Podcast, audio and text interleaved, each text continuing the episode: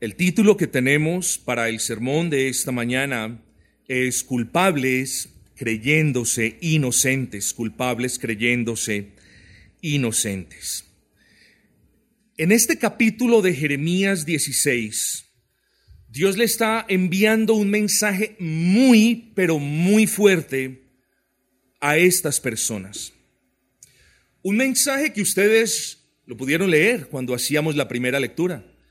Un mensaje caracterizado por la ruina y por la profunda destrucción que habría de venir sobre ellos, sobre sus hijos, sobre los hijos de sus hijos y sobre todo lo que tenían. Es un mensaje muy fuerte. Y si usted se pregunta cuál es la causa de ese mensaje tan fuerte que Dios le estaba enviando al pueblo por medio del profeta, la respuesta tiene que ser la de siempre.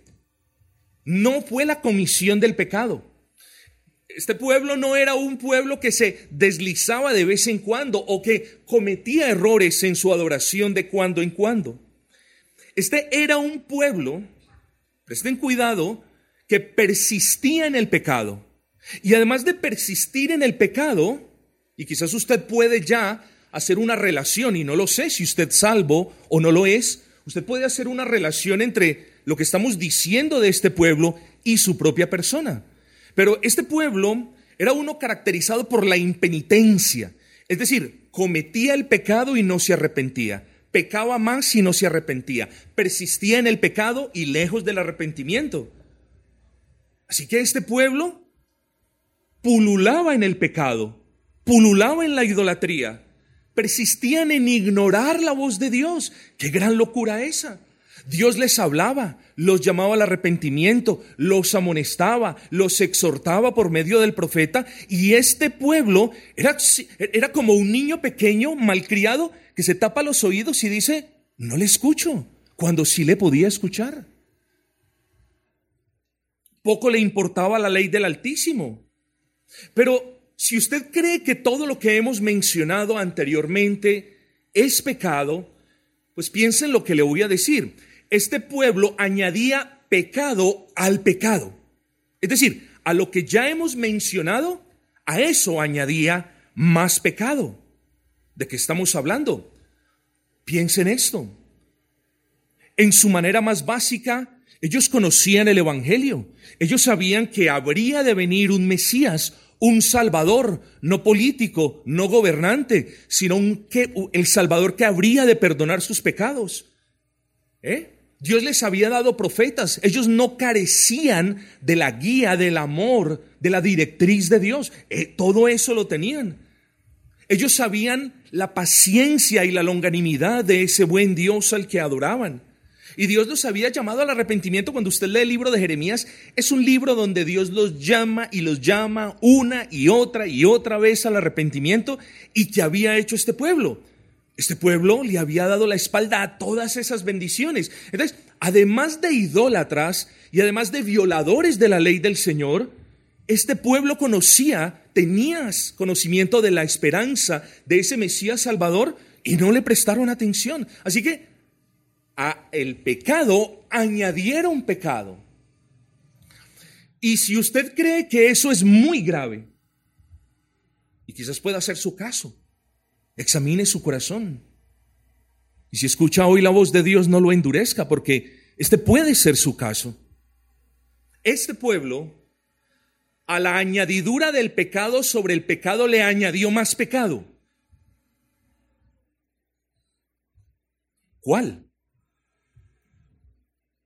Se creyeron inocentes cuando eran culpables. En su reclamación al Señor, por todo lo que habría de acontecerles dijeron, pero ¿qué es esto tan malo que hemos hecho? O sea, es como si el Señor ahora por castigarlos fuese injusto. Entonces, note usted, cometieron idolatría y se rebelaron, ignoraron la palabra del Señor y además de todo esto ahora, siendo culpables, se creen inocentes. Y es que así es el pecador que no ha venido a Cristo. Es culpable de violar la ley de Dios Es culpable de violar los estatutos del Señor. Es culpable de ignorar la luz del Evangelio que en alguna ocasión se le ha predicado. Y además de todo, rechaza la justicia de Dios. Entonces, al pecado le añade pecado y a toda esa mezcla le añade más pecado. Así es la persona que no conoce a Cristo. Y luego, ¿qué pretendían estas personas? Bueno, como quienes no caen en la cuenta de la grave situación espiritual en la que se encuentran, los judíos pretendían que Dios no los castigara. Unos dicen que los judíos realmente no vieron sus pecados. ¿Usted cree eso? ¿Usted cree que los judíos no vieron sus pecados? ¿Acaso usted no puede ver sus pecados? ¿Acaso usted no puede ver la inmoralidad que practica? ¿Las mentiras que dice? ¿El robo en el que usted cae a menudo? Usted lo puede ver. Bueno, los judíos también vieron sus pecados, pero, y este es el gravísimo problema del ser humano que no tiene a Cristo, que viendo sus pecados, en su propia opinión, esos pecados no merecían el desproporcionado castigo de Dios. Y así son muchas personas que no tienen a Cristo. Dicen, pues bueno, todos somos pecadores, pero no pecadores para que recibamos el castigo del infierno. Eso pretendían los pecadores. Aquellos que le habían añadido pecado al pecado y a todo eso le, le, habían añadido más pecado, ellos pretendían no ser castigados. Pero es que ¿quién es el pecador para que le sugiera a Dios cuándo o cuándo no debe ser castigado? La conciencia del pecador testifica en su contra que sus pecados merecen castigo. El pueblo, note esto, los había enseguecido. Tanto, tanto, tanto que el justo juicio que Dios había proferido sobre ellos por medio del profeta Jeremías, ahora, ese justo juicio, ahora los pecadores enseguecidos y endurecidos lo veían como injusto. De ahí entonces podemos entender las palabras del versículo 10. ¿eh? ¿Por qué anuncia Jehová contra nosotros todo ese mal tan grande? ¿Eh? A ellos les parecían que vendría sobre ellos un mal muy grande. Pero ¿qué del grande pecado que cometían? Ah, ellos lo veían como pequeño, como insignificante. Oh, desproporcionado es el juicio del Señor con estas minucias de pecado que estamos cometiendo. Y es que así es el pecador. Las barbaridades, las inmoralidades, los robos que comete el pecador a sus ojos son pequeños. Pero sepa usted que toda violación de la ley del Señor es una afrenta gravísima en contra del Dios omnipotente. Y no podemos salir bien librados si, si mancillamos la ley del Señor. Y si usted persiste en sus robos, o en sus idolatrías, o en sus inmoralidades, o en sus groserías, o en su lujuria o en cualquier otra situación, usted tiene que entender, por favor, que no puede salir bien librado. Amigos, el pecado no solo enseguece, sino que engaña. ¿Eh? No solo enseguece, sino que engaña. Este pecado los había engañado a estos judíos los había engañado, les había hecho creer que, eh, bueno, que esos juicios de Dios eran, eran desmedidos, eran desproporcionados era, y eran injustos. Y entonces aquí es cuando podemos hablar del pecador no arrepentido. Y claro, por supuesto, de los judíos de esta manera. Querían el pecado, pero no querían el infierno que merecían sus pecados. Y usted no puede separar lo uno de lo otro. Si usted quiere su pecado, adelante, ahí está la puerta abierta. Entre por el mundo de pecado. Pero ese es el mundo que lo va a llevar al infierno, que el infierno solamente es el lugar destinado por Dios donde Él manifiesta su ira total y absoluta. Así que usted es libre, pero entienda que usted no puede entrar por el camino del pecado para salir por un atajo a las puertas del cielo. No puede. Ese camino no existe. Ellos querían adorar a Dios como bien les placía. Usted puede leer los capítulos anteriores y ustedes van a ver que no rendían adoración a Dios como a Él le agradaba. Ellos querían seguir violando la ley de Dios, el día del Señor. Querían seguir ignorando la voz de los profetas, pero de nuevo no querían asumir las consecuencias de ese pecado que estaban practicando. Luego, hermanos, tenía que venir el castigo del Señor. Y entonces Dios, de una manera muy bondadosa, en el versículo 4, les dice lo que les iba a pasar. Versículo 4, de dolorosas enfermedades morirán, no serán enterrados. palabras fuertes. Serán como estiércol sobre la faz de la tierra. A espada serán consumidos. ¿Usted sabe de quién está hablando el profeta aquí? De aquellos que se rehusaban a creer en las palabras del Dios Altísimo. ¿Será que yo me estoy dirigiendo a uno, dos o más que han escuchado el Evangelio? ¿Que han escuchado lo que Dios ha hecho? por todos aquellos que se arrepienten y creen en Él y aún se rehusan a venir a Cristo, a creer en Cristo, a abrazar las promesas de salvación en Cristo. Bueno, si ese es el caso, he aquí la descripción del infierno para usted. Versículo 4. De dolorosas enfermedades morirán, no serán enterrados, serán como estiércol sobre la faz de la tierra. Hombre, esto es una pequeña y liviana representación de lo que es en realidad el castigo eterno para todos aquellos que se rehusan a venir a Cristo. Ya no había, una vez murieran, ya no había esperanza para estos judíos. Lo mismo sucede con todas las personas que escuchan y van a escuchar hoy el Evangelio. Hay una esperanza para ustedes. El mero hecho de que usted abriera los ojos en la mañana de hoy y viniera a este lugar y pudiera escuchar el Evangelio de la gracia redentora y salvífica de nuestro Señor, es un acto de benevolencia de Dios para con usted. Mírese, piense en sus pecados, medite en las ofensas para con su Dios.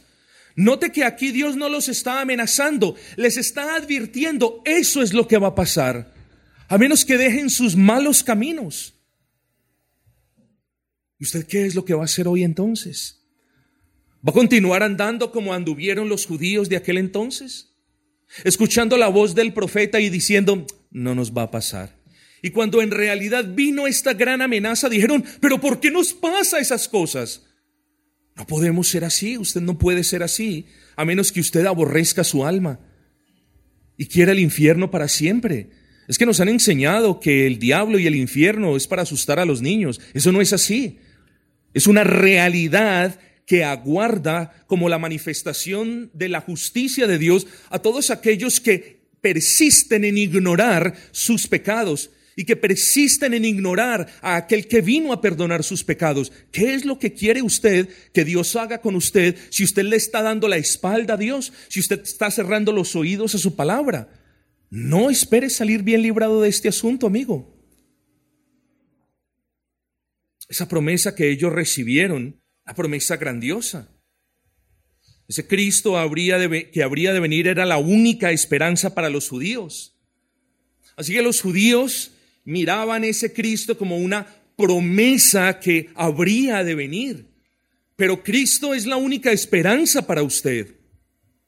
Ya no mirando hacia el futuro como ese alguien que habría de venir, sino ahora con más convicción mirando hacia el pasado como ese Cristo histórico que ya vino.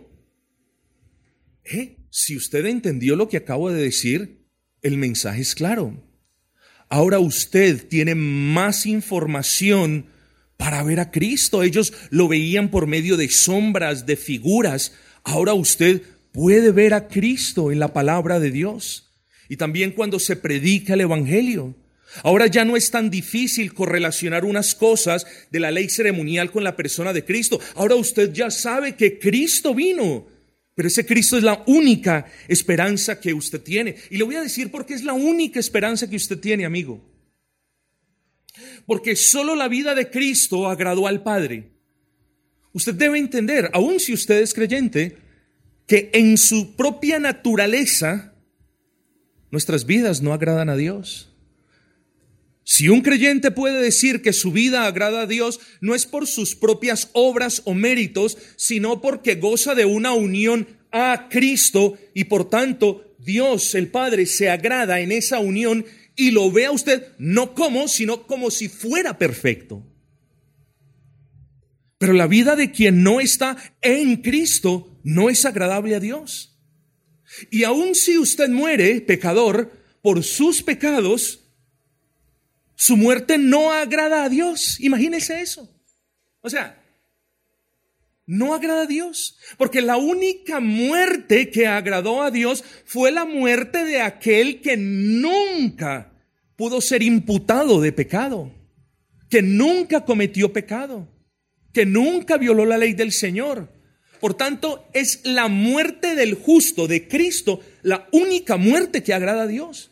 O sea, piensen esto, ni su vida aparte de Cristo agrada a Dios, ni su muerte incluso por sus pecados agrada a Dios. Es más, solo la resurrección de Cristo nosotros la podemos entender como el sello pleno de la aprobación de toda la vida y muerte de Cristo, de tal modo que nadie, aparte de aquel que cree en Cristo, puede agradar al Padre. Si usted no vive perfectamente, no puede agradar al Padre. Y si usted no puede agradar al Padre en vida, mucho menos lo hará con su muerte. Por tanto, el único caso en el que un pecador puede agradar a Dios es cuando ese pecador, por la gracia de Dios, puede ver sus pecados. Y la única forma en la que un pecador puede agradar a Dios es porque cuando ve sus pecados, puede mirar su rebelión y admite por primera vez que es justo el juicio de Dios sobre sus rebeliones y pecados. El pecador impenitente dice, yo no merezco eso, yo no lo merezco. Pero aquel en, el que Dios ha obrado, al que Dios ha traído un poco de luz, dice, yo veo mis pecados y reconozco mis rebeliones y merezco el justo castigo de Dios. Solamente se puede agradar a Cristo cuando escuchamos a Cristo y vemos a Cristo con los ojos de nuestra fe y venimos a Él con la convicción de que Él es el único que nos puede traer reconciliación y paz con Dios. Solamente podemos agradar al Señor si Él obra. Pídale que obre en su corazón y venimos arrepentidos delante de Él, creyendo que solo en Él hay paz y vida eterna. Así que pecador, Cristo es su única esperanza. Cristo es la única esperanza para quien es culpable, se siente culpable, reconoce su culpabilidad y se declara culpable delante de Dios. ¿Usted recuerda el título de este sermón? Culpables, inocentes, excúsenme, siendo culpables. Ahí no hay salvación. Pero hay esperanza para quien, siendo culpable, viene delante del inocente. Solamente hay esperanza en Cristo, en el Mesías, en el Salvador, en la segunda persona de la Trinidad que encarnó, en ese bendito Cristo que fue concebido sin pecado, que nació sin pecado, que vivió sin pecado y que tomó, estando sin pecado, los pecados de los pecadores y no se hizo pecador, pero se hizo pecado para ser castigado en lugar de nosotros.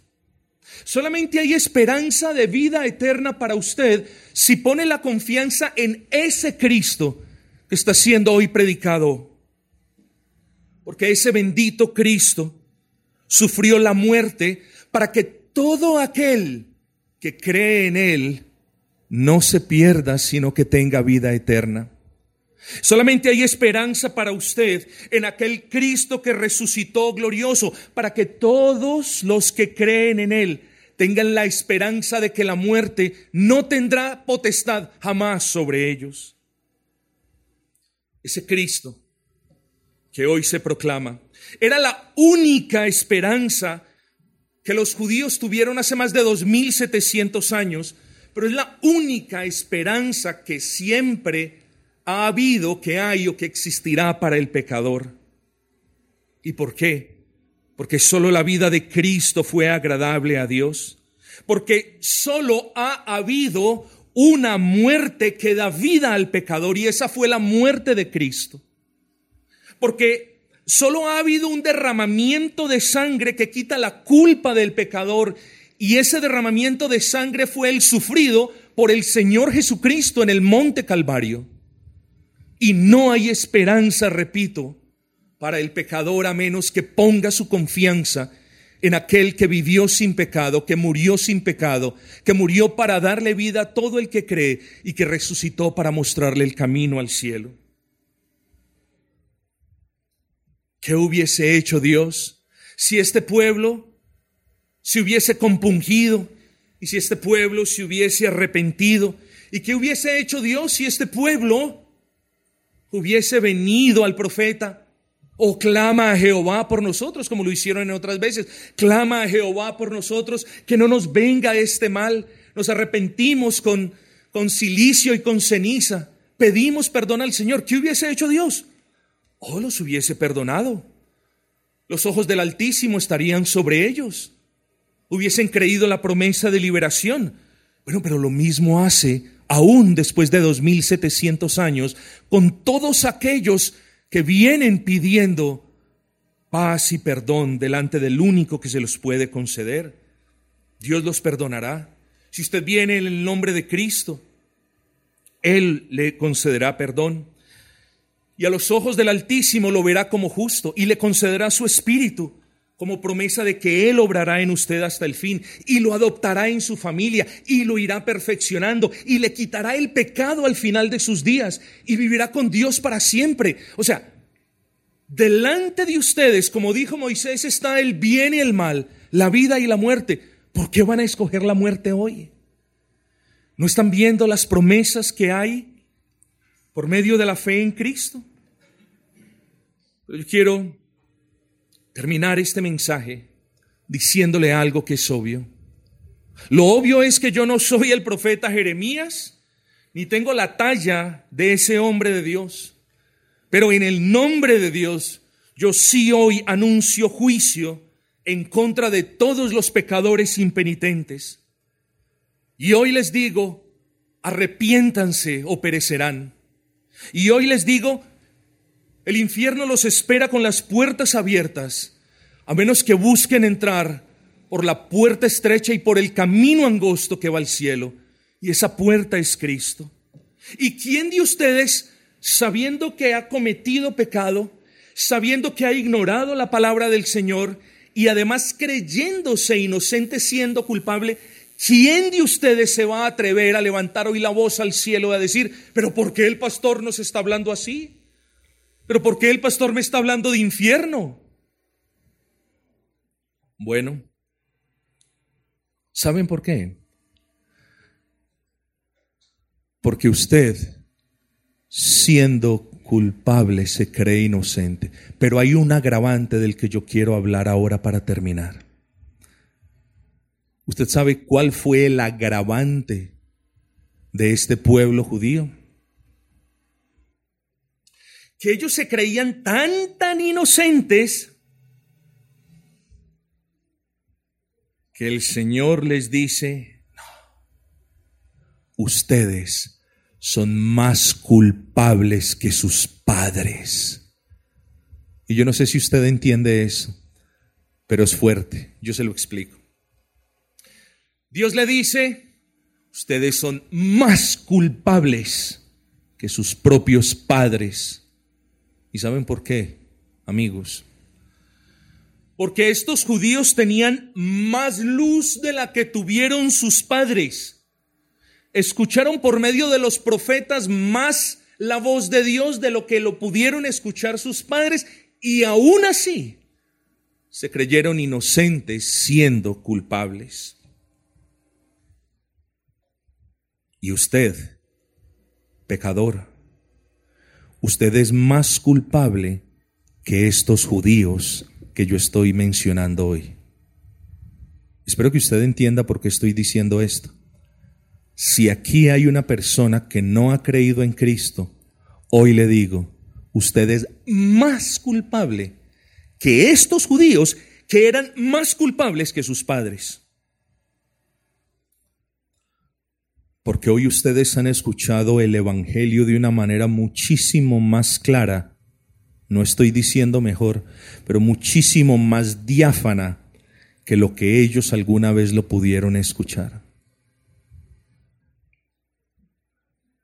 Y así, quizás existan algunos hoy entre ustedes que digan, no, andaremos en nuestros propios pecados. Vaya necedad la del pecador impenitente. Yo le pido hoy, por favor, que usted piense en la persona de Cristo, que usted mire sus pecados, pídale a Dios que le conceda la luz para verlos, que le abra la mente para que entienda la gravedad de los mismos, que le derrita el corazón para que pueda comprender la afrenta que estos representan para un Dios santo. Pídale a Dios que le conceda la fe para creer en su Hijo. Pídale a Dios que no cierre los ojos antes de que usted realmente esté en paz con Él. Pídale a Dios que le conceda los pies para que pronto se regrese a Cristo. Y como dice la Escritura, hoy les exhorto a que se vuelvan a Dios.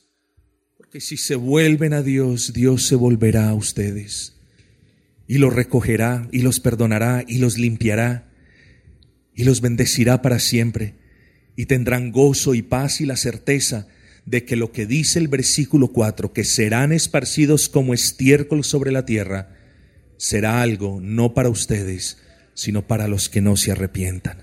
Venga delante del Señor hoy con la plena convicción de que Él lo recibirá, porque un corazón contrito y humillado nunca será despreciado por el Dios vivo. Clame no en sus propios méritos, clame en el nombre de Cristo Jesús perdón por sus pecados, perdón por rechazar el Evangelio, perdón por no arrepentirse antes, perdón por el mal que ha causado, perdón por la afrenta al Dios vivo. Y Dios le perdonará, pero hágalo con fe y recibirá aún hoy mismo la gracia del perdón y de la salvación y de la vida eterna. Vamos a orar.